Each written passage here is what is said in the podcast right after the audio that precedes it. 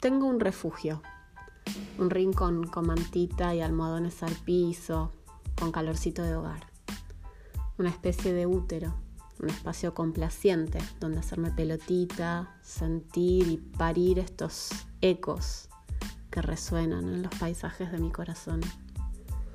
Un refugio dentro de mi casa refugio. Y dentro otro refugio, el de las palabras como una mamushka que cobija.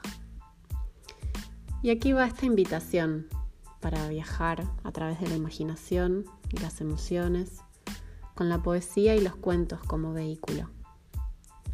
Yo soy Melisa y esto es Ecos, mi podcast hogareño. Buen viaje.